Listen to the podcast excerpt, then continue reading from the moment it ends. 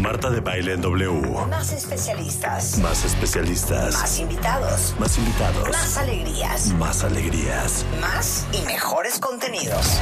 Everywhere. Marta de Baile Everywhere. Solo por W Radio. You ready? Here come. Instagram, Spotify, YouTube, Everywhere. Facebook, Twitter, Amazon. Marta de Baile 2021 en W 96.9. Estamos donde estés. De baile en casa. Clases de ópera con Marta de Baile y Gerardo Kleinburg. Hoy, la historia de la ópera. Clases de ópera. Solo por W Radio. De baile en casa.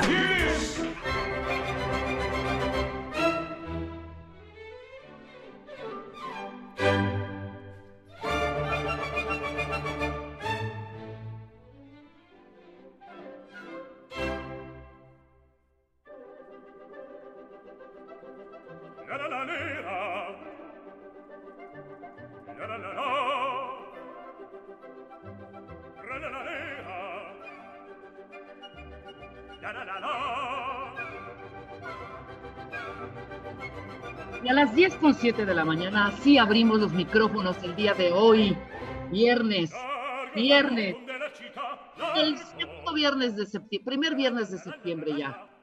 Cuentavientes, bienvenidos a su espacio. Como todos los viernes de aprendizaje, hoy tenemos un gran programa.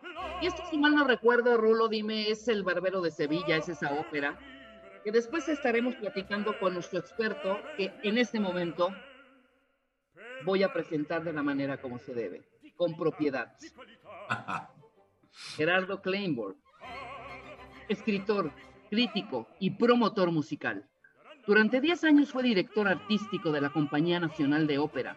Ganó el premio de crítica como mejor crítico internacional en el Festival de Música de Salzburgo en 1991. Es el único mexicano que ha dado una conferencia sobre Mozart en Salzburgo, ciudad natal del compositor.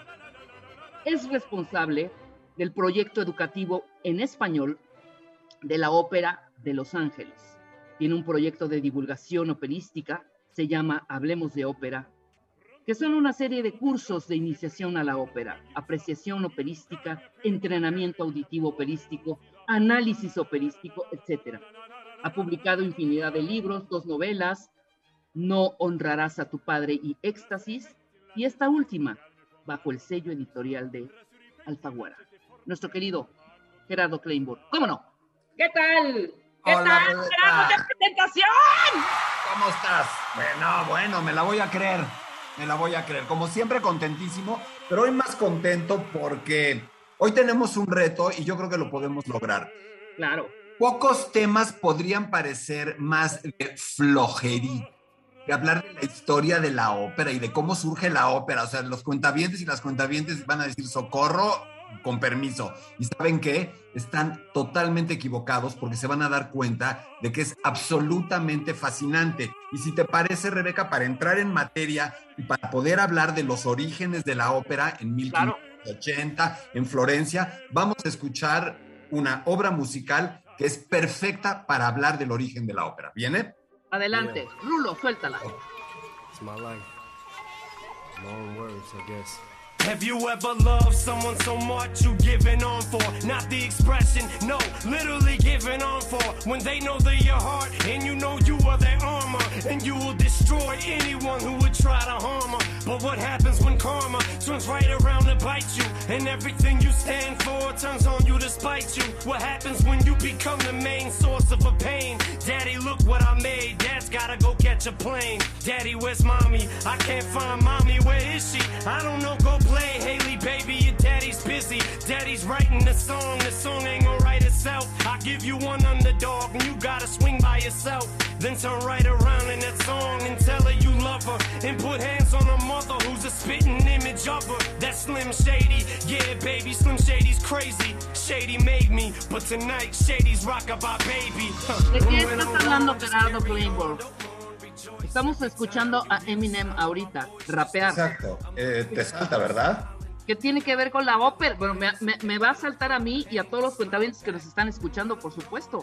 A ver, a ver, vamos a empezar y yo le pido a los cuentavientes y a las cuentavientes que hagan el ejercicio contigo. Rebeca, ¿qué está haciendo Eminem? Dime un verbo. ¿Qué verbo? ¿Qué está haciendo?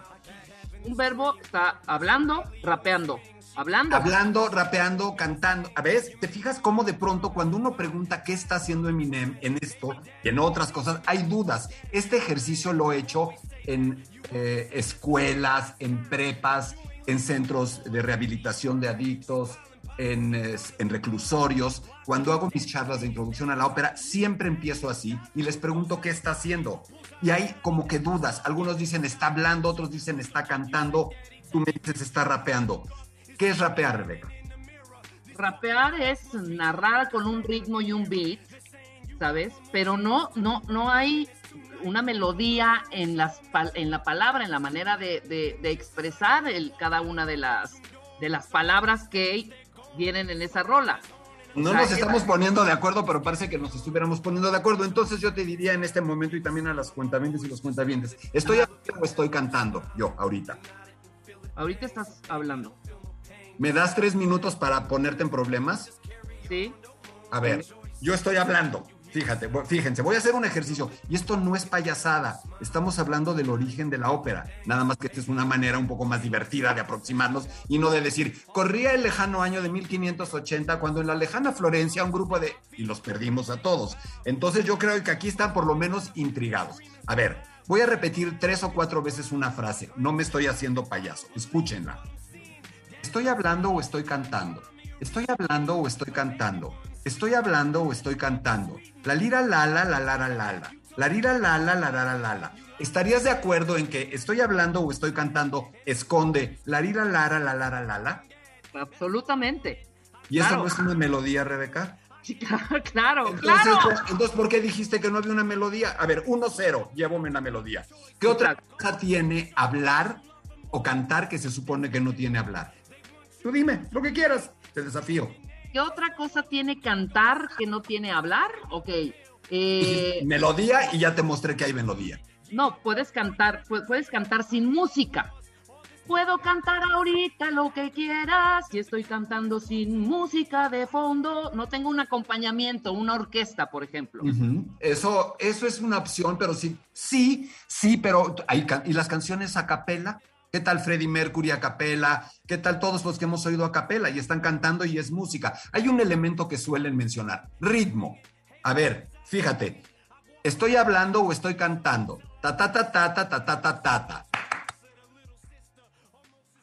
Claro, ¿Estás de acuerdo en que estoy hablando o estoy cantando? ¿Se esconde ese ritmo? exacto. Sí hay ritmo, sí hay ritmo, ¿cómo no? 2-0. Sí. Otro elemento que la gente nunca percibe o en el que no ponemos atención de la música y es crucial, en mi opinión el más importante, el silencio. Ajá. Música tiene silencios y nunca estamos conscientes de ellos. Y esos silencios son cruciales. Esto que acabo de decir tiene silencios. ¿Estoy hablando, silencio, o estoy cantando? ¿Qué te quiero decir? ¿Te das cuenta que hablar y cantar no están tan lejos y que pueden en algún momento fundirse o confundirse? Por ejemplo, no me voy a quedar horas en esto, pero todos y todas las personas que nos están escuchando en este instante son músicos y saben seguir una instrucción musical. ¿Sabes cuál?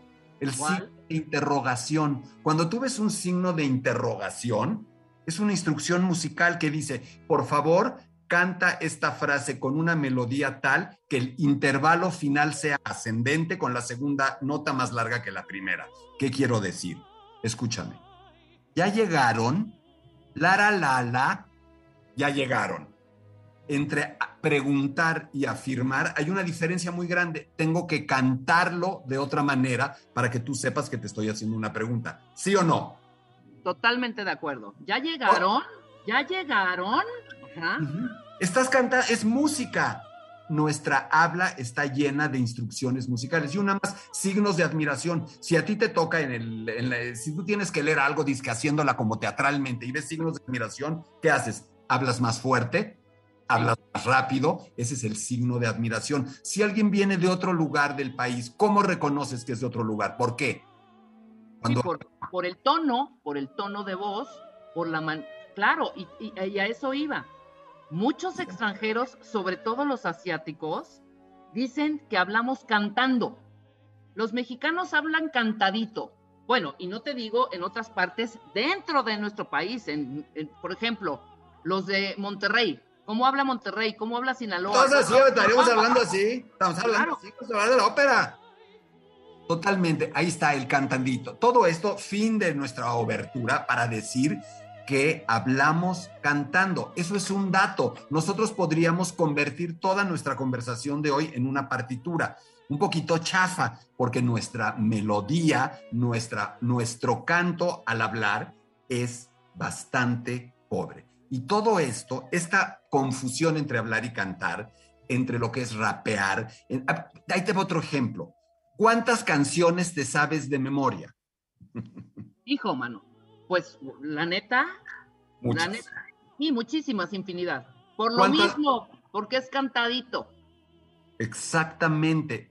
Cantar hace que nuestra memoria se incremente. No so- ¿Cuántas canciones que no te gustan te sabes? ¿Cuántas canciones que detestas te sabes? ¿Cuántos años vamos a pasar sabiendo que 2 y 2 son 4, 4 y 2 son 6, o que 5, 6, 8, 8, 7, 22? Los jingles son, el- eso nos muestra el poder de cantar, es un pegamento y por supuesto la parte emocional. ¿Conoces a un solo ser humano, a uno solo, sano, en cualquier lugar del mundo y de la historia que no haya cantado?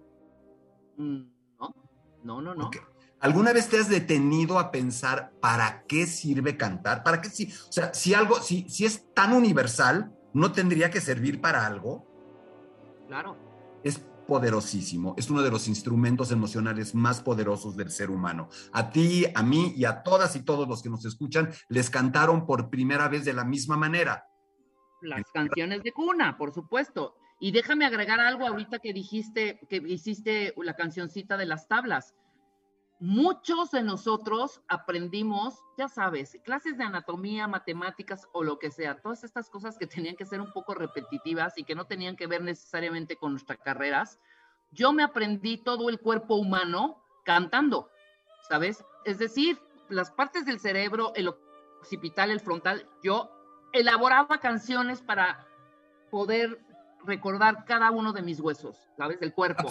Es- es- totalmente, eso se llama, es una técnica, es mnemotecnia pura. ¿Por qué? Porque automáticamente se pega en nosotros. Hoy ya sabemos por qué. Uno de los resortes cruciales, uno de los pegamentos esenciales de la memoria es el afecto. Cuando hay afecto involucrado, tú puedes recordar las cosas increíblemente y cantar. La voz humana genera ese afecto. Por ejemplo, eh, eh, eh, por- por- el estrés postraumático es un ejemplo al revés. Es tan brutal la emoción que te provocó eso que no la puedes olvidar. De la misma manera en que si tu primer beso fue una maravilla, te acuerdas de 20 mil detalles que rodearon a ese momento. Todo esto para hablar del canto y de la cercanía que tenemos con él. Cantamos en la iglesia, creemos que al cantar en la iglesia o que al cantarle a Dios nuestras oraciones son más escuchadas. Contamos historias cantando todo el tiempo. ¿Cuál es, dime tú, cuál es un género musical lamentable, muy desafortunado, que hoy en México se usa para contar historias? Por lo que implica, estoy hablando en serio, fuerte. Claro. El reggaetón. Y algo más, los corridos. ¿Qué hacen Corrido. los- los narcocorridos, los corridos? Contamos historias cantando desde que existimos. Dicho todo esto, te pregunto, ¿qué es la ópera, Rebeca?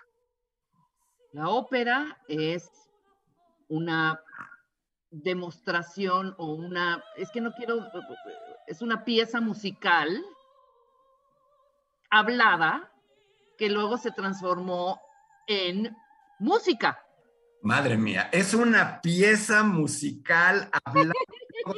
No, parece que no está tan fácil definirlo y yo estoy convencido de que definir algo va más allá de hacerte el interesante o de, o de apantallar a alguien. Cuando nosotros podemos definir algo bien es que lo entendemos. Y el principal problema con la ópera, o uno de los problemas que tiene la ópera que parece alejarla, es que hay confusión. La ópera no es un género musical. La ópera no son dos un señor y una señora con sobrepeso, disfrazados de emperadores eh, egipcios, pegando de alaridos en un escenario para contarnos un cuento. Eso no es la ópera. Por eso entender cómo empezó, entender quién la hizo y cómo la hizo, es una historia padrísima, es un cuento increíble. Y esto empieza de esta, a ver, lo voy a decir de una manera que puede ser atractiva. La ópera es una que desarrolló un think tank de hipsters en 1580. A que con eso me entienden. Claro. La ópera es una app que desarrolló un de hipsters eh, multitasking a un think tank que tenían en 1580. ¿Se entiende? Totalmente. Claro, claro. Pero Ah, es que, ya- espérame, espérame un segundo y ya regresé. Eh, antes de 1580, y esto es algo que dijiste la vez pasada, y no sé si por ahí ibas o me perdí lo anterior, es que nosotros si hoy queremos oír música, pues agarramos cualquier plataforma, cualquier dispositivo, desde la música en tu casa hasta tu celular. En aquella época, si querían oír música, pues ¿cuál era la opción? Hacerla. Hacerla. Hacerla, mi reina. No hay de otra. ¿Quieres música? Hazla, compónla, tócala y es otra relación. ¿Se dan cuenta? Es otra relación con la música porque es una relación viva y es una relación con las personas permanentemente.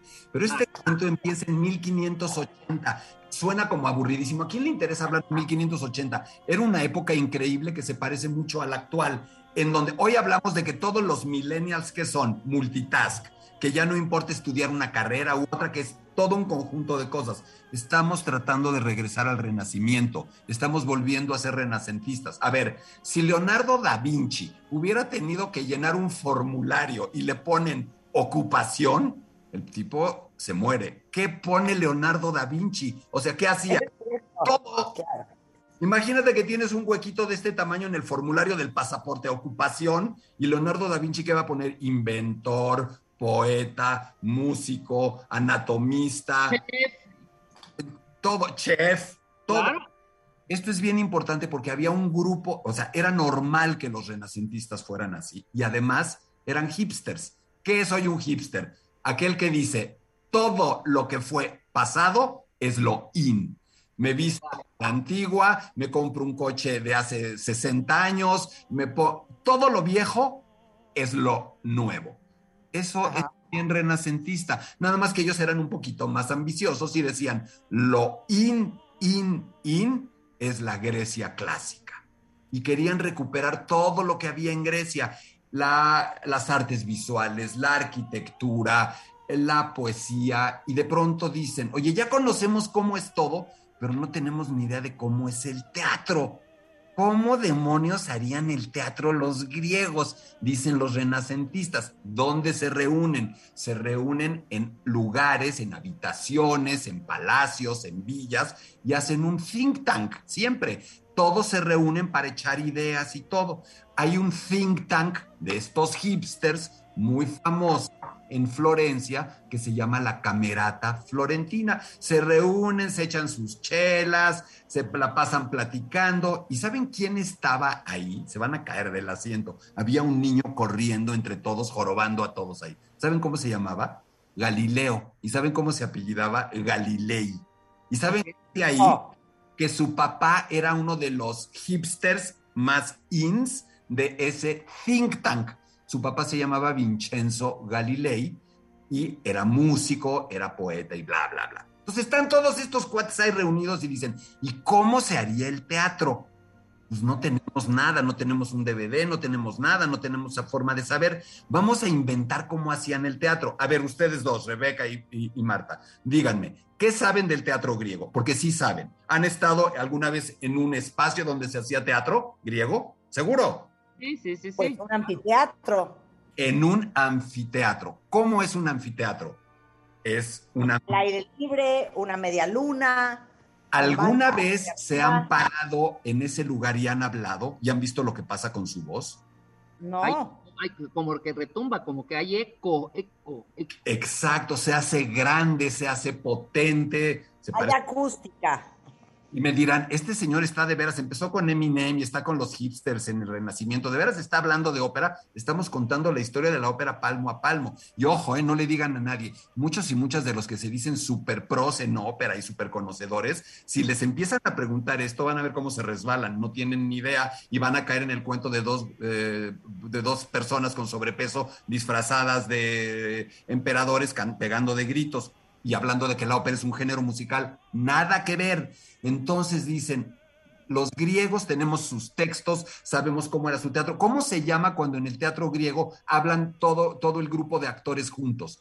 El coro griego, no suena como a ópera. El teatro en, herradura no se parece a los teatros de ópera, la herradura de los teatros clásicos. Estamos hablando de todo eso.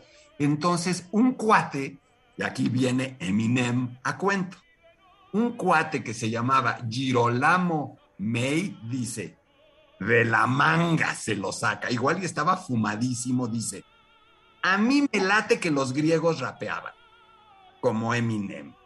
¿Cómo? Sí, los griegos deben haber hecho el teatro griego de tal manera que era casi cantado, entre hablado y cantado, que era una manera de recitar el texto tan elaborada, tan eh, sofisticada, que se parecía al canto.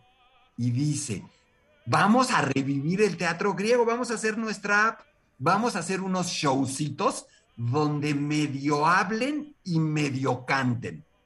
Y como además sabían que en el teatro griego la danza, la música, el teatro, las artes visuales estaba todo mezclado, porque en la época de los griegos no estaba separado, que si esto es música, que si esto es teatro, que si esto es danza, estaba todo revuelto. Dice, vamos a hacer estos pequeños shows con todos juntos ahí, músicos, poetas, eh, bailarines, y que medio hablen y medio canten.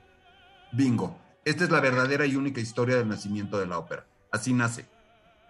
Pero nunca, nunca supimos, no sabemos, 100% si el teatro griego era medio cantado o cantado. No tenemos idea. La ópera puede estar perfectamente construida sobre un error, sobre un disparate. Claro, claro, claro. Es irre- o sea, no tenían ni idea, pero ellos decían, nosotros somos hipsters y también queremos hacer teatro como los griegos. Y entonces se nos ocurre que son estos showcitos y empiezan a hacer sus showcitos ahí medio underground y fin. ¿Cómo la gente empieza a ver esto? Ajá. Una de las razones por las que la ópera existe es porque no existían telones. Ajá. ¿Qué quiere decir esto? No, después del No corte. había telones, es decir, no había telones y hacían teatro. ¿Dónde hacían teatro? En sus casas hacían teatro. En el salón, en el jardín se reunían y hacían sus obritas de teatro. ¿Cómo sabes que pasas de una parte a otra en una obra de teatro cuando estás en el teatro? Cae el telón, se oscure y tú sabes que viene un qué? Intermedio, ¿no? Eco, la palabra exacta, intermedio. ¿Cómo se dice intermedio en italiano? Intermezzo. Entonces, tenían un poco de problemas porque sí hacían teatro, teatro del, del- del moderno, pero no sabían cómo pasar de un acto a otro y hacer el intermedio. Y un señor que se llama Giovanni Bardi, de los de este think tank, dice, ya sé, vamos a meter el showcito este que acabamos de inventar como intermedio. Y de esa manera sabemos, la gente va a saber si, aunque, te aunque pongas cara de sorpresa, es así, Marta. De pronto dice, estamos haciendo nuestra obra de teatro, pausa y entra un grupito para hacer el showcito como a la antigua de teatro griego, medio hablado, medio cantado, y la gente sabe que es el intermezzo. A las primeras óperas se les llamó intermezzi. Eran los intermedios, donde hacían ese pequeño showcito. Pausa. Como por ejemplo, ahora en los conciertos sabemos que el show de apertura, pues es simplemente un momentito para hacer tiempo a que llegue el acto principal. Total, pero no solo eso. Cuando yo era bien chiquito, hace un rato, mi mamá me llevaba al cine Bella Época, donde ahora está la librería del Fondo de Cultura y la librería Rosario Castellanos, y me llevaba a ver películas. Yo me acuerdo que de chiquito veía películas de Greta Garbo, y yo me acuerdo que había intermedio en las películas de cine, en, en las funciones de cine, que a la mitad de la película era cuando metían los cortos, no los metían al principio, y la gente iba a la dulcería, al baño y todo esto, es decir, había también intermedios en el cine. Esto es lo mismo que sucedía en Florencia en 1580 y 1590. Y empiezan a hacer sus showcitos con músicos, con todo esto. Ahorita vamos a oír, tenemos, vamos a oír un fragmento de la primera ópera que existió. La vamos a Ok, después del corte, después Ah, del cuando, corte, cuando digan. frases infernales de, pues, uno de los mejores contadores de historias, Gerardo Kleinburg, en W Radio. No se vaya. Clases de ópera. Solo por W Radio. De baile en casa. Estamos de regreso.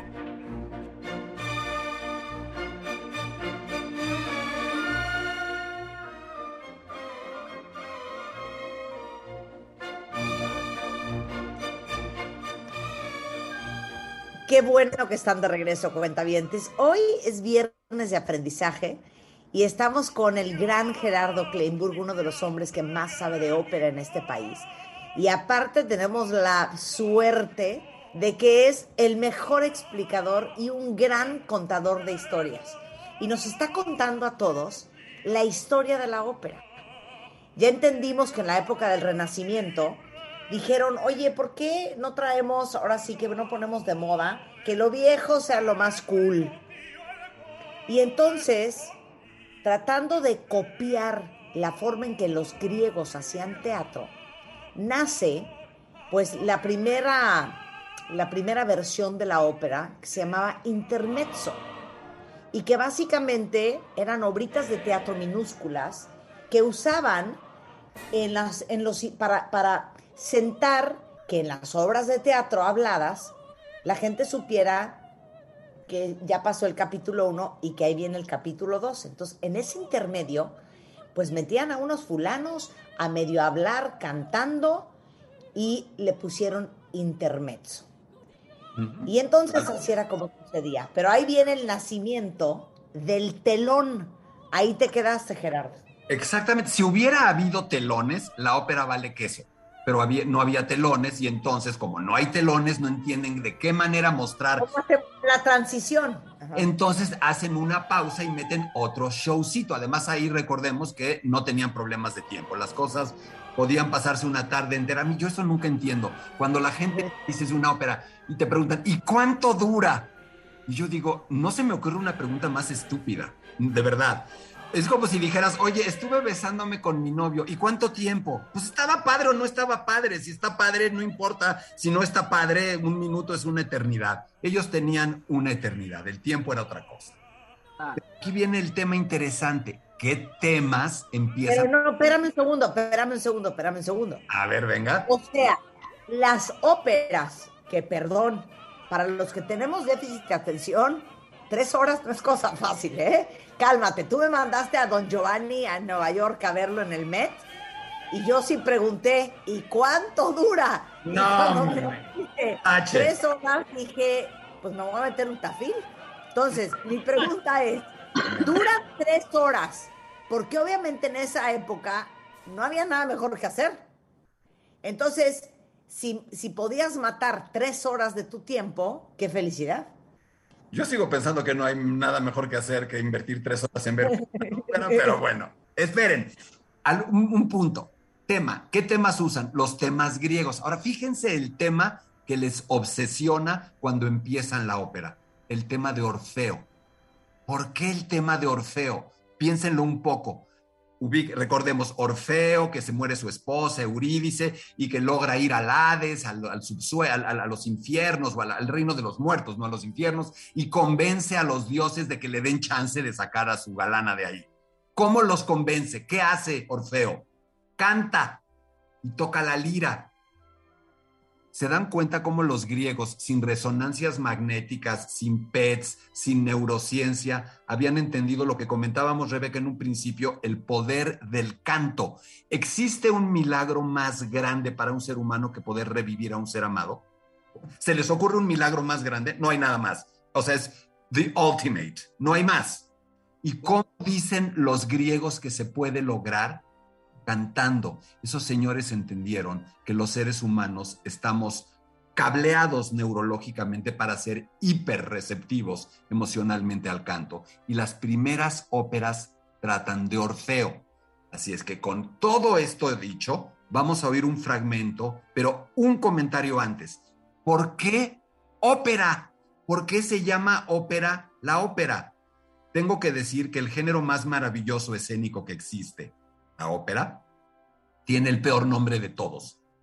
Ópera no quiere decir nada, porque como no sabían lo que estaban haciendo, eran intermedios, pero les decían son ópera in música, ópera per música, ópera son obras.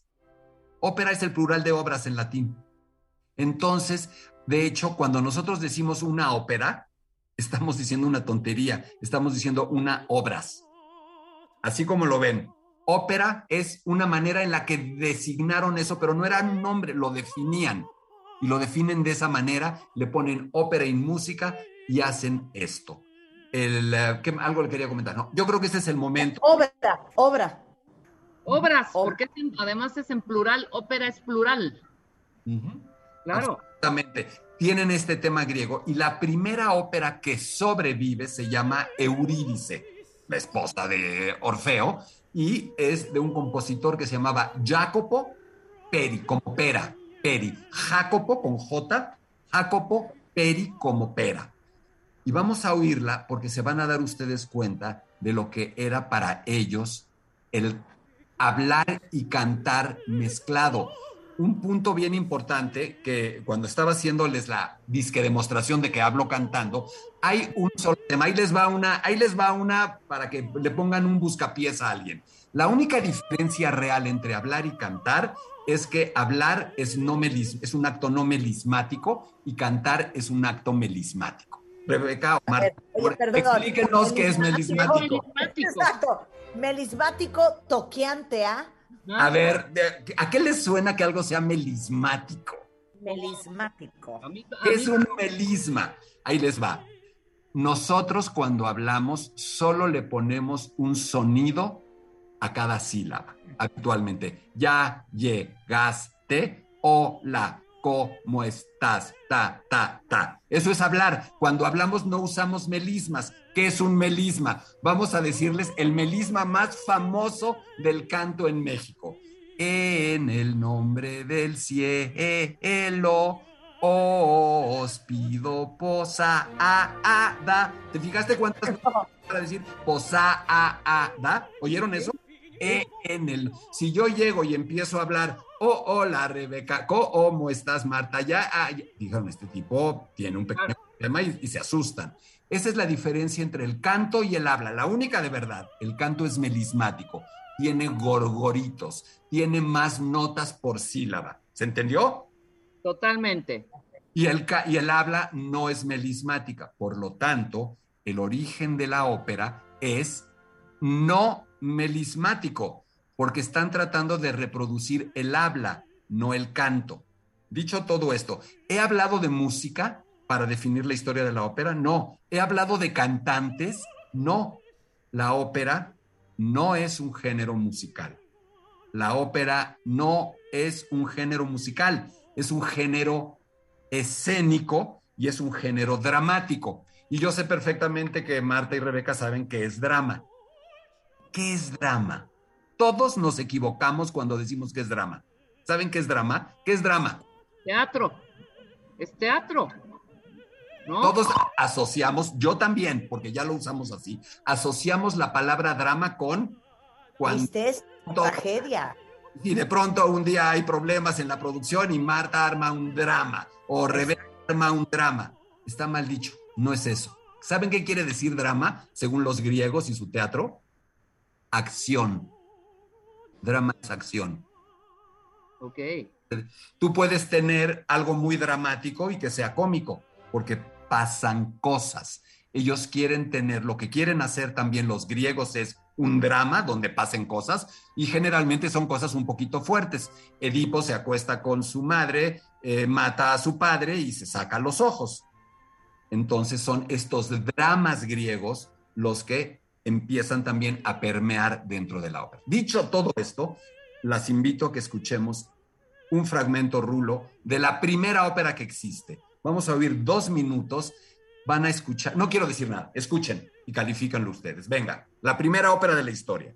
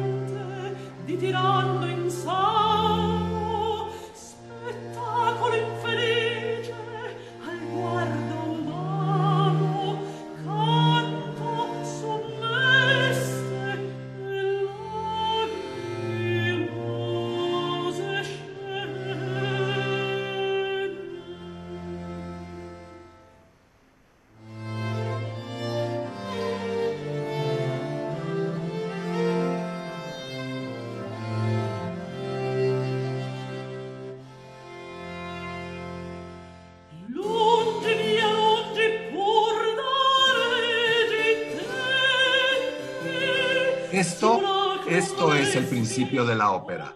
Y así todo el tiempo, no se parece a lo que hoy entendemos por ópera. Se dan cuenta como no podemos, o sea, realmente no podemos entender si es canto, o sea, tú no puedes tararear esta rola en el baño. No te la puedes- absoluto. no, la- no hay, la- no hay una melodía de canción, no hay una rola, no hay una estrofa. Se- se- esto es teatro. Lo único que estaban buscando hacer es teatro. Entonces, ¿cómo se convierte la ópera en Pavarotti, y Javier Camarena y Rolando Villazón y Plácido Domingo y los agudos y la orquesta gigantesca? ¿Qué pasó? Estamos de acuerdo en que parece que no tiene nada que ver. Pasa esto estos showcitos, estos intermezzi, estas ópera y música a finales ya del siglo XVI, principios del XVII, pegan cañón en toda Italia. La gente enloquece. Imagínense que nunca han oído algo así y el cerebro de la gente tan receptivo al canto empieza a volverse loco y se vuelve lo in, lo Sí. nuevo. Se vuelve el, pero verdaderamente el mega hit esto. Y de todo el mundo empiezan a interesarse en esa forma de hacer teatro. Y entonces aparece un personaje importantísimo, el que es considerado el padre de la ópera, Claudio Monteverdi. Claudio Monteverdi es un músico, él sí es un músico, que está en otro lugar, no está en Florencia, está en Mantua, y es un músico buenísimo que hace música para misas, que hace canciones a las canciones, porque hay canciones en la época. Si tú hubieras ido en 1600, en, en la carretera, en tu coche, entre Florencia y, y- Roma, te ponen rolas. Esas rolas de la época, esas canciones se llaman madrigales. Los madrigales son las baladas, las canciones que cantaban, canciones de amor, de desamor, de tristeza, de todo. Este mega músico que se llama Monteverdi, le dicen, oye, Monteverdi, ¿ya viste, ya oíste esto que acaban de inventar, estas cosas que les dicen ópera y música? Monteverdi va, las escucha y este es el momento clave de la historia del nacimiento de la ópera. Y dice, esto está increíble, está lindísimo, pero le falta algo. ¿Y saben qué dice que le falta? Y no es arrogancia. Él dice, le falto yo a esto. Es decir, le falta la música. Está demasiado plano, está demasiado igual, está demasiado monótono. Lo que necesita estos espectáculos es que yo, que soy un máster de las canciones, que soy un máster de la música, le ponga música. Si alguien está triste, le meto una de mis rolas en estilo de tristeza. Si alguien está eufórico, una rola en estilo de, es decir, empieza a hacer que esto se cante más. A mí me parece que este es un buen momento, si les parece, para escuchar a qué sonaba las canciones, las rolas que se hubieran podido escuchar en el radio si hubiera habido un radio en 1600. Entonces, Rulo, si te parece, te pido que pongamos el track 3, pero a diferencia de lo que habíamos acordado, te pido que en vez de ponerlo desde el principio, lo pongas desde el segundo 30, si te parece, para ahorrarnos un poquito de la introducción. Es una canción que se llama Si dolce il tormento, un madrigal de Monteverdi cantado por nuestro grandísimo tenor mexicano Rolando Villazón. Y es una rola en donde dice cómo me duele amarte, o sea, te quiero tanto, estas canciones de amarte tanto duele. Vamos a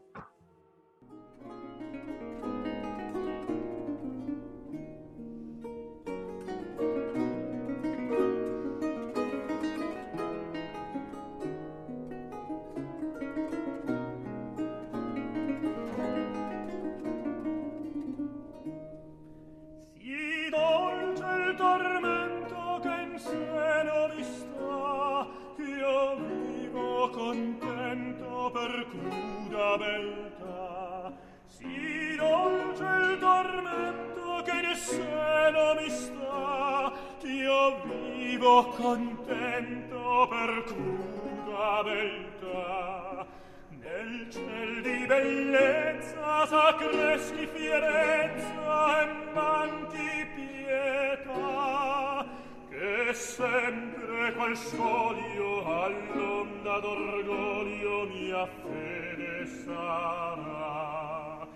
Nel ciel di bellezza s'accreschi fierezza e manchi pietà che sempre qual scoglio all'onda d'orgoglio mia fede sarà.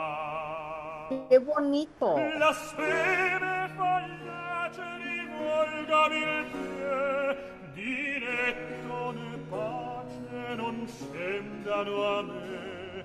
La speme fallace rivolgami il pie, pace non scendano a me.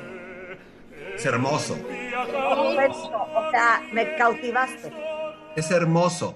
Esto es lo que hacía Claudio Monteverdi. Dice, chicas, chicos, a la ópera le falta esto. Y entonces empieza a musicalizar cada vez más la ópera, a meterle música triste, música erótica, música violenta para las diferentes situaciones.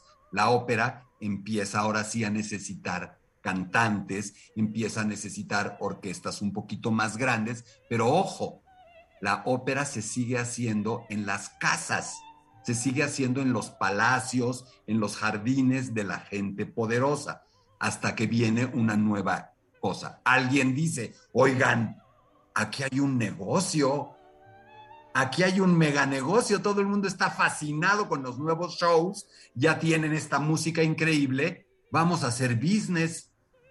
Y se inventa el teatro. El teatro como inmueble, donde hacemos business, donde hacemos la transacción. No los vamos a meter a todos a la casa y a cobrarles para que entren. Vamos a adaptar un espacio para que ahí se hagan estas, estos nuevos shows que por supuesto ya se independizaron, ya no son los intermedios, ya a la gente no le interesa la obra de teatro, quieren ir a ver esos shows nuevos que se llaman ópera. Y entonces los empresarios, en particular hombres de negocios en Venecia, en 1639, establecen el primer teatro, el teatro San Casiano. ¿Qué es un teatro? Es un inmueble, un inmueble donde haces un espectáculo. Pero ahora ustedes díganme algo. ¿Cuál es la transacción básica que se da en un teatro? El teatro, ¿qué pide y qué da? O sea, al espectador. Hay un objeto particular de, de- de- de- de- de negociación, un papel. Boleto, el ticket, el ticket. El- ahora, piénsenlo súper bien. ¿Qué es un boleto? Más allá de un papel. ¿Qué es un boleto? ¿Qué implica esa transacción? Como una invitación. Una entrada. Uno, ¿qué más? ¿A qué más te da derecho? Ah, hombre, Oye, oye, un refresco. Un ref- eh, no, no, no estás mal, no, no estás mal. Hay una serie de bloques agregados. Te da un lugar, pero también te da derecho a algo que no sé si habían pensado. Pagar un boleto, esa transacción te da derecho a opinar. El que tiene un boleto y está ahí adentro dice, me gusta o no me gusta. Y fíjense en lo que va a aparecer. ¿Cuál es la manera principal o única en la que los espectadores en un teatro muestran su aprobación? aplaudiendo. Aplaudiendo. O sea, nos, nos parece súper común y súper, o sea, parece que estoy diciendo, que estoy descubriendo el agua tibia, pero en algún momento el agua tibia fue descubierta. En algún momento alguien dijo, esto es agua tibia. Empieza la idea de aplaudir o de no aplaudir, es decir, de que el público empiece a opinar sobre lo que está viendo. Y en ese Claro, el aplauso es una opinión. y el abucheo es otra. Yo soy un gran defensor del abucheo. Yo soy un defensor total del abucheo y la gente. Fui director de la compañía de ópera en Bellas Artes, hice producciones muy radicales y me abuchearon y me insultaron hasta que se cansaron. Yo todavía recuerdo a mi mamá y a mi tía que en paz descanse peleándose a bolsazos con gente que me abuchaba, que me insultaba y que decía cosas. Pero yo creo, creo que eso se vale. Si tú pagas tu boleto, tienes derecho a decir si te gusta o no te gusta. Pero fíjense lo importante. Aquí la gente empieza a opinar y los empresarios nacientes de la ópera le quieren dar gusto. Empiezan a tomar sus sugerencias y la ópera empieza a modificarse. ¿Y qué es lo que el público dice? Así como hoy dicen queremos rock, ellos dicen queremos canto, queremos más show, queremos efectos especiales, queremos a los grandes cantantes, queremos a los castrados que están en las iglesias, que es nuestro siguiente tema ahora, a los castrados, estos tipos que hacen estas cosas increíbles, los queremos cantando ópera, queremos eh, humo, queremos que vuelen, queremos... Sí, show, show, show, ¿no? Y eso ya no tiene nada que ver con lo que era el principio de la ópera. Se dan cuenta como en 30 años empezó a cambiar y se empezó a ir por otro lado. Y los empresarios llaman a compositores y llaman a gente, para, a, a grandes cantantes, y la ópera se empieza a volver un espectáculo de canto. ¿Hacemos corte? Hacemos corte. Y aparte, ¿sabes qué me quedé pensando? Dime. Gracias a la ópera, existen los conciertos. Y algo más. La comedia musical. ¿Qué es la comedia musical sino una ópera? Claro.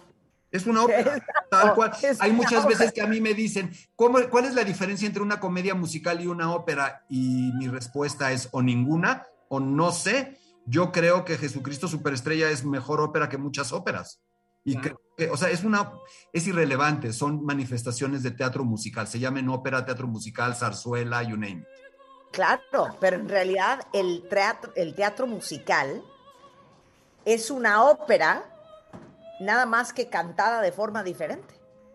Sí. Es una forma de op- es una, es una, es el, el- la- el- el musical es la bisnieta de la manera en la que los ingleses empezaron a hacer ópera en 1680, por ahí, que se llamaba eh, ballad opera, en donde empiezan a mezclar partes cantadas y partes habladas, como los españoles hacen con la zarzuela, como los alemanes hacen con el y ahí está la ballad opera inglesa de la época de Händel, es la abuela del musical.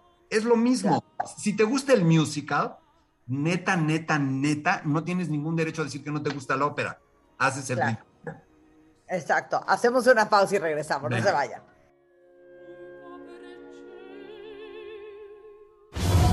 Clases de ópera.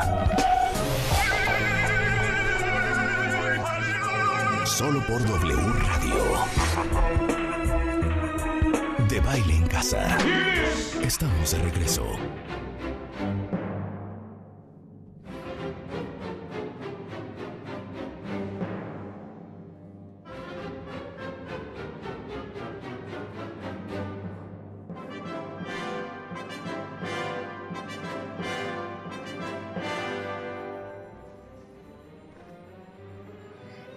Estamos de regreso en W Radio, son las 11.12 de la mañana, en una clase increíble con el gran, gran maestro Gerardo Kleinburg.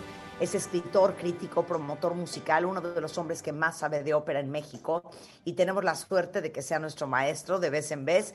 Y hoy nos está contando la historia de la ópera. ¿Qué es de verdad la ópera? ¿Quién la inventa? ¿Cuándo? ¿Cómo ha evolucionado? Acabamos de escuchar algo espectacular del el gran tenor mexicano Rolando Villazón, que creo que nos dejó enamorados a todos. Entonces ya Gerardo decidió que la próxima vez que hagamos un programa juntos va a ser escogiendo simplemente canciones espectaculares que creemos que todos debemos de conocer, ¿no? Exacto, y no tienen que ser por fuerza cantadas por cantantes de ópera. Puede ser, o sea, por, por, ejemplo, ¿sabes que hay un Nessun Dorma, la famosa Nessun Dorma, cantado por Aretha Franklin? Impresionante, es decir, un cantante soul cantando ópera, un cantante de ópera cantando musical. En, en, la pausa estábamos oyendo nosotros aparte a Rolando Villazón cantando el The Impossible Dream del Hombre de la Mancha o La Llorona. Yo creo que estaría muy padre hacer un recorrido de rolas espectacularmente cantadas. Pero si les parece, continuemos un poquito. Entonces, la ópera ya está en el teatro, la gente va al teatro, empieza, eh, el se crea el escenario, no existía el escenario. ¿Por qué se inventa el escenario? Pues para que la gente vea, porque como es ya un poco más largo el teatro, la gente que está sentada atrás no puede verlo, empiezan a levantar una especie de tarima para que esté ahí eh, los actores, empieza eh, la orquesta, empieza a bajarse, ya no estar en ese escenario para que compita menos con los cantantes. Entonces el espectáculo de la ópera se vuelve absolutamente un hit, un gran negocio, pero ahora se empieza a volver poco a poco el terreno de los cantantes. Las óperas se empiezan a volver cada vez más canto. A mí me gustaría, ahora sí, poner, si nos, eh, Rulo, si te parece, track número cuatro para oír el fragmento de la primera ópera de Claudio Monteverde, la, Monteverdi, la primera gran ópera que, adivinen de qué se trata, Orfeo, una vez más estaban obsesionados con el tema de Orfeo. Nos vamos a oír un minutito de ese principio, hago un par de y oímos un fragmento del siguiente track. Venga, eh, eh, la entrada. Venga, perdón.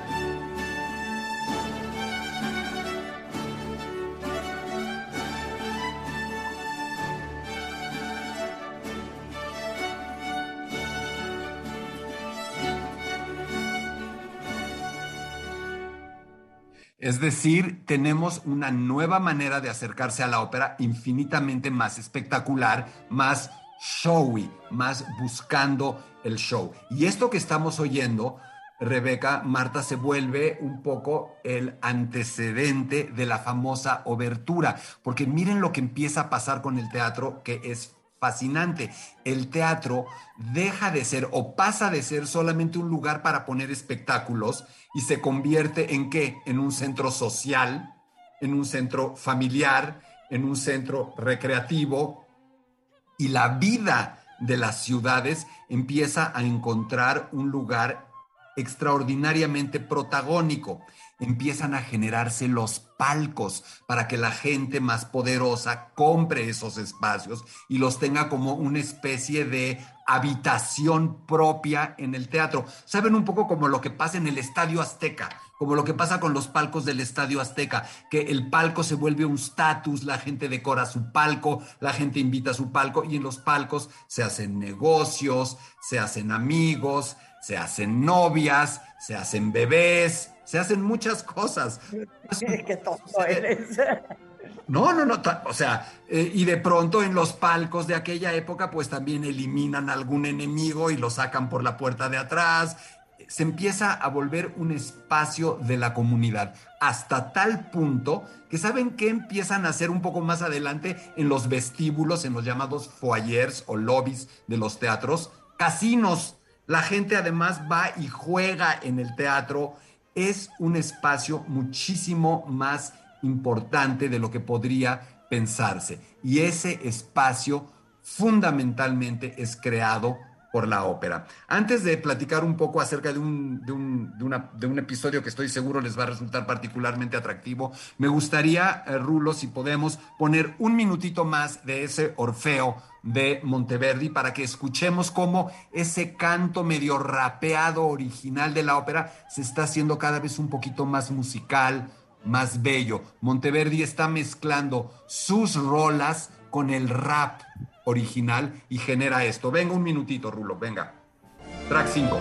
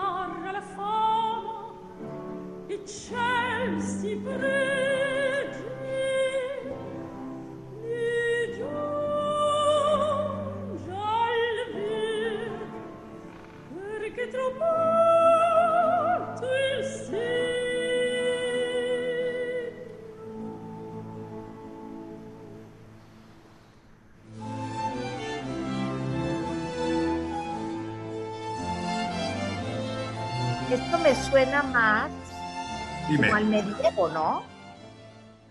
Es- esto es el final del Renacimiento y hay, pero lo estás diciendo bien, es bastante atinado tu comentario, hay todavía resabios de lo que es el canto medieval, pero ya permeado por el eh, renacentismo. Pero ya nos estamos moviendo claramente después de Monteverdi, después del nacimiento del teatro, ya estamos entrando al periodo barroco. Y el periodo barroco es exactamente lo que todos sabemos que es el periodo barroco. Cuando vemos una iglesia barroca, cuando vemos una fachada adornada, alguien comentó que le gustaba ahorita en Twitter el término churrigueresco, se empieza a volver la ópera cada vez más recargada, más adornada, más parafernalia. El público y los cantantes se adueñaron de la ópera en el periodo barroco y entramos al llamado a la ópera barroca, que si quieren también tener el término, se le designa como ópera seria, no porque sea seria, aunque lo es, pero ópera seria es, un, es, una, es una clasificación operística que es sinónimo de ópera barroca. ¿Y qué es? Ahora? Es el circo total, la ópera. Es un circo absoluto. La idea original de reproducir el teatro griego valió queso. Ahora lo que quieren es un show de canto, surgen las arias, es decir, estos momentos donde todo se detiene y el cantante, la cantante, la primadona, el primo uomo, y el primo uomo generalmente era un castrado. Ahora vamos a hablar de castrados, si nos da tiempo y si no hacemos un programa entero sobre castrados. Castrados y contenedores, pero me gustaría que antes de despedirnos hoy pongamos, creo que alguna vez en uno de nuestros primeros programas lo hicimos, un fragmento del único castrado que grabó. Podemos oír la voz de un castrado cantando, pero lo vamos a oír en un momento. Lo que quiero decirles es que entonces las funciones de ópera en el periodo barroco se vuelven circos de pirotecnia, a la pirotecnia vocal, a los gorgoritos, a eso donde oyes trinos, suben, bajan. Los gorgoritos. Los gorgoritos tienen su nombre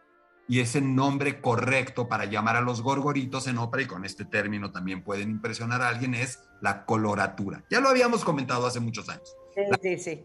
Coloratura es esta pirotecnia, los fuegos artificiales. Y ahora sí, abróchense los cinturones, se les van a estrellar los lentes y los oídos con lo que van a escuchar. Vamos a oír cómo la ópera barroca se vuelve esta pirotecnia y esta verdadera acrobacia vocal. Vamos a oír una ópera de Vivaldi. Vivaldi no solo escribió las cuatro estaciones y toda esta música instrumental, escribió óperas. Vamos a oír un aria que se llama Agitata da due venti, agitada por dos vientos, cantada por la mezzosoprano italiana Cecilia Bartoli, una de las mejores cantantes del mundo y la mujer con la mejor coloratura o pirotecnia vocal que haya grabado un disco. Vamos a oír este fragmento para que veamos lo churrigueresco, lo recargado y lo acrobático de la ópera barroca italiana.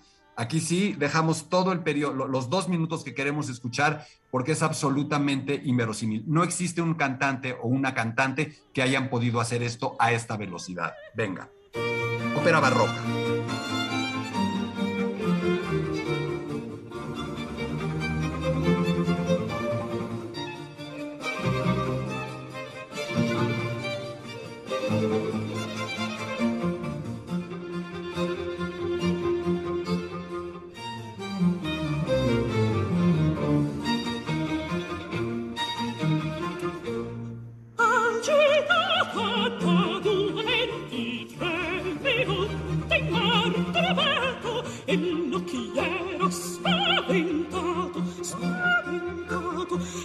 sisters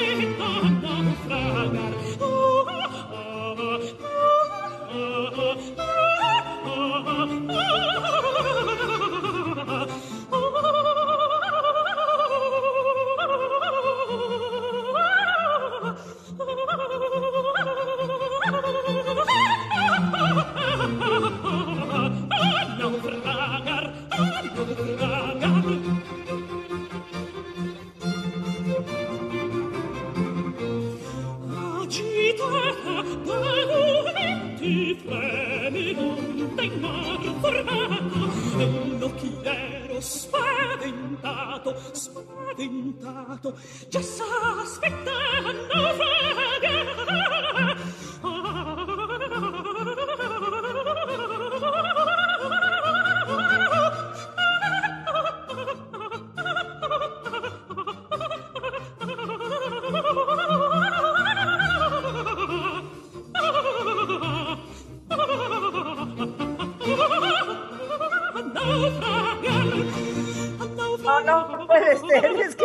A vivir a tu casa. Escucha aquí esta parte.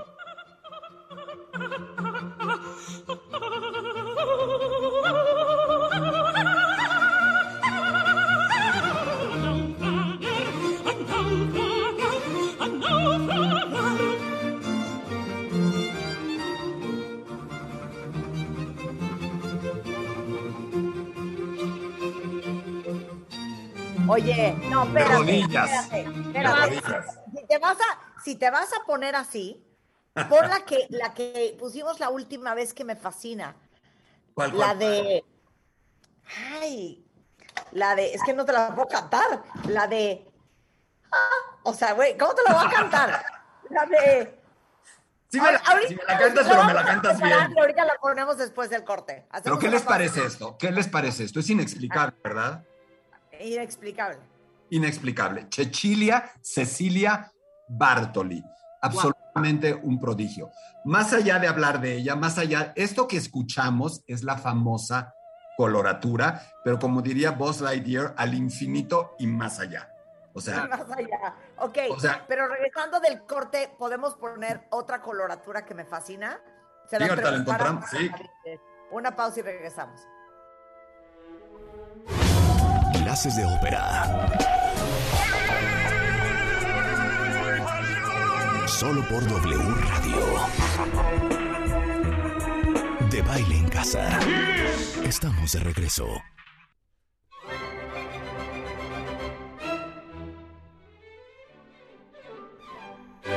Bueno, ya saben que en este programa somos melómanos, amantes de la música en todos sus géneros, en todas sus formas. Y de vez en cuando nos damos el permiso y el gran gusto de pasar dos horas con Gerardo Kleinburg, eh, uno de los hombres que más sabe de ópera en México eh, y que aparte les puede dar clases, cuenta bien. Pues ahorita les vamos a decir cómo y dónde, pero está explicándonos desde hace una hora y media qué es de verdad la ópera, quién la inventa, cuándo y cómo evoluciona. Hemos escuchado desde la primera ópera hasta diferentes tipos de óperas y les explicaste con la canción anterior al corte lo que es la coloratura en la voz, que es como dices tú que el gorgoreo. El gorgorito. El Los fuegos artificiales, la, la- eh, la acrobacia, es la acrobacia. Exacto. Entonces, mi, mi acrobacia favorita es la que le pedí a Gerardo que pusiera ahorita. Explícala y cuenta. Totalmente. Eh, Vamos a poner, nos vamos a saltar 80 años, 90 años de donde íbamos y aterrizamos en, no un poco menos, nos saltamos como 40 años, 50 y aterrizamos en Mozart, su última ópera, La flauta mágica, el papel de la reina de la noche que tiene un aria famosísima que se llama, bueno, más allá de cómo se llama, vamos a escuchar un fragmento de la coloratura del aria de la reina de la noche, que además es famosa porque tiene una nota extrema, un mi natural sobreagudo. Venga, Rulo.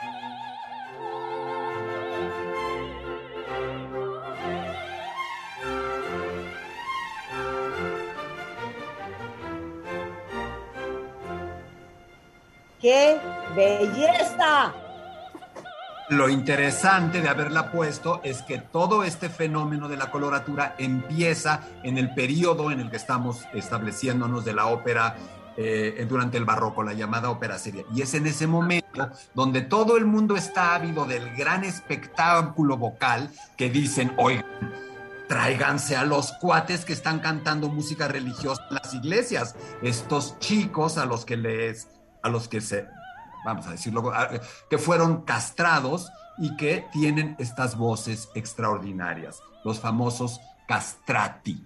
El Es ca- que no puedo creer lo que me estás diciendo. Cuenta la Es historia. decir, otra vez. Es una historia fascinante, increíble, atroz, inmunda, pero que no deja de ser uno de los grandes mitos de la historia del canto.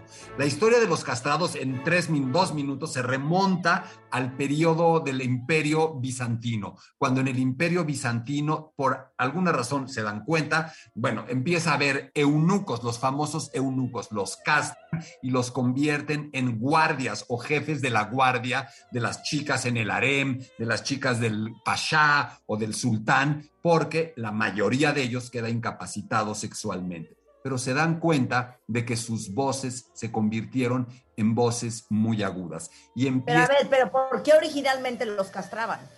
los castraban. Seguramente todo empieza como un accidente. Es decir, no creo que hubiera ahí un, un- un hombre experimentando con ellos. Debe haber sido un accidente. Se dan cuenta de que algún individuo con un accidente que, les, que le cortó, le seccionó o, atrofió definitivamente sus testículos, tiene una serie de alteraciones. Hoy, hoy sabemos que al estar o seccionados o completamente atrofiados los testículos, se deja de producir, es una de las fuentes fundamentales de testosterona. La testosterona es la que hace que crezcan nuestros músculos, hacen todo, nos salen pelos, nos sale de todo el rollo a los hombres. Entonces, las cuerdas vocales, estas dos pequeños musculitos que están arriba de la manzana de Adán, abriéndose y cerrándose, tienen más o menos en un hombre como 1.2 a 1.4 centímetros. Una cuerda vocal es de 1.2 a 1.4 centímetros. Al cortarles o tener el accidente y quedar sin testículos y no producir testosterona, se reduce algunos cuantos milímetros la cuerda vocal y entonces el sonido queda infantilizado, feminizado, agudo, pero todo el resto del cuerpo crece normal. Entonces es como si tuviéramos a un hombre normal silbando en un silbatito, pero con una potencia absolutamente increíble. Les Con pasaba voz de niño. perdón, con voz de ni con voz de niño, de mujer, es muy difícil Es presentar. peculiar esa voz. Es una voz que todo el mundo se ha obsesionado por tratar de evocar. Ahora la ponemos porque tenemos una sola grabación con un castrado de los primerísimos años del siglo XX. Estos, eh, en este momento entonces, cuando la ópera se vuelve este show de canto, dicen, oigan, tráiganse a los castrados si lo que queremos es show vocal, gorgorito, pirotecnia, parafernalia y toda esta fascinación que tenemos con el registro agudo, los famosos agudos, todo esto, tráiganselos al teatro y los castrados empiezan a tener papeles en el mundo de la ópera y se vuelve un fe- un fenómeno inconcebible. No sabemos por qué eh, eh, Farinelli, Caffarelli se vuelven los grandes ídolos. Son, sin duda alguna, o sea, esta es una verdad histórica absoluta. Los Pero perdón, perdón que te interrumpa. O sea, Venga. eh, como me decías en el corte, eh, eh, inicialmente los castraban para que no fueran a meterse con la reina, con las princesas, ¿no? Totalmente, como jefes de la guardia. Ahora sí que el que podía estar casi casi de su guarura en el cuarto con ella y era safe. Se dan cuenta de que tienen estas voces agudas, algunos cantan y arman esos coritos y se empiezan a dar cuenta de que ahí hay un fenómeno interesante que se puede aprovechar. ¿Por qué? Porque en el fondo lo que se ha creado sin querer es un nuevo instrumento musical, un nuevo instrumento vocal que genera esta fascinación increíble. Son los primeros rock stars de la historia. Son rock stars. Cobran 30 veces más que el otro, tienen filas enteras para dar autógrafos y todas y todos quieren con ellos. Eso es algo que yo no entiendo. Hombres y mujeres tienen una fascinación con los castrados. Es un poco spooky, ¿no? Un poco raro. Tienen.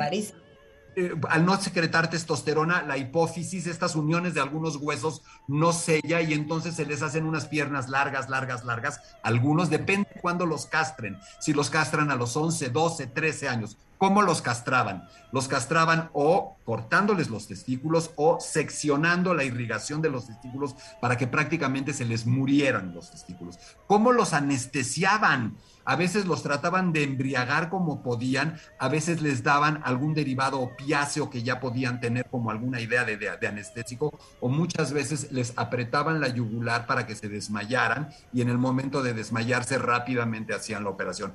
A veces los mataban. En Europa se empieza a volver aspiracional. ¿Por qué? Cuando los niños son grandes niños cantores en las iglesias, ¿a qué le tienen terror? Al cambio de la voz. Cuando la voz les cambie, todo se acabó. La idea entonces es que a los niños cantores más destacados los castren antes de que les cambie la voz para quedarse ya como estos grandes castrados vocales. Y hay escuelas especiales para ellos, los educan de una manera hiper especial, es una educación de élite. Son personajes únicos, son garbanzos de a y muchas familias pobres tienen como algo aspiracional castrar a sus niños cantores. Es lo que te iba a decir, que, o sea, ¿en qué momento? Porque el último castrado, ¿cómo se llamaba? Alessandro Moreschi. Ok, para que lo googleen ahorita. Es más, pon una foto, Julio, para es el último hombre que castraron. ¿Por qué aceptarías que te cortaran los testículos?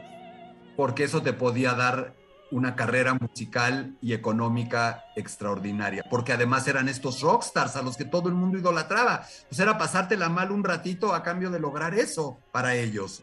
Es muy difícil, es un fenómeno bien difícil de entender, pero lo que sí sabemos es que tenían que producían un sonido increíble. Están fundamentalmente en las iglesias y la iglesia o el lugar donde están los mejores castrados es el Vaticano y es la capilla Sixtina y está el coro de los castrados que todavía sobreviven en el siglo XIX y todavía hay un castrado que llega a grabar a principios del siglo XX, pero es totalmente injusto escucharlo. Ya está anciano, la grabación es patética, pero si les parece, díganme ustedes a qué les suena un castrado. Y si les parece, Rulo, venga, venga Alessandro Moreschi en nuestro track 7 cantando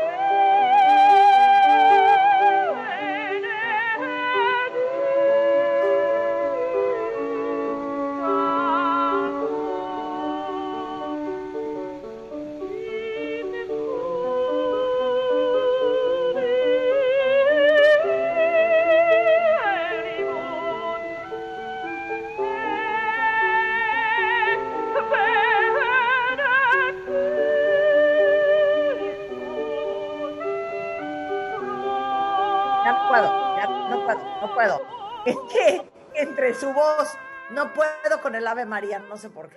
Pero a ver, ¿a qué le suena? Mi pregunta es, ¿eh? ¿suena a una mujer o suena a un niño para ustedes? Hay muchas respuestas.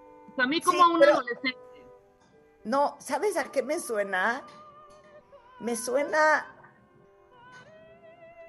a un niño muy atormentado, o sea, muy, muy mal. O sea, Lo muy mal de su es muy triste la sensación que produce, porque además estamos hablando de un castrado anciano, un castrado que ya está en pésimas condiciones vocales, con una gra- está grabando en un cucurucho con un cilindro de cera, pues es obviamente, ¿Eso que escuchamos es un anciano? sí, está, bueno, te- tendrá 70 años. 70 No me digas. Es Sí. broma. A ver, otra vez, por favor, ya teniendo. No, a ver, Un tantito. anciano es un 70 anciano. años.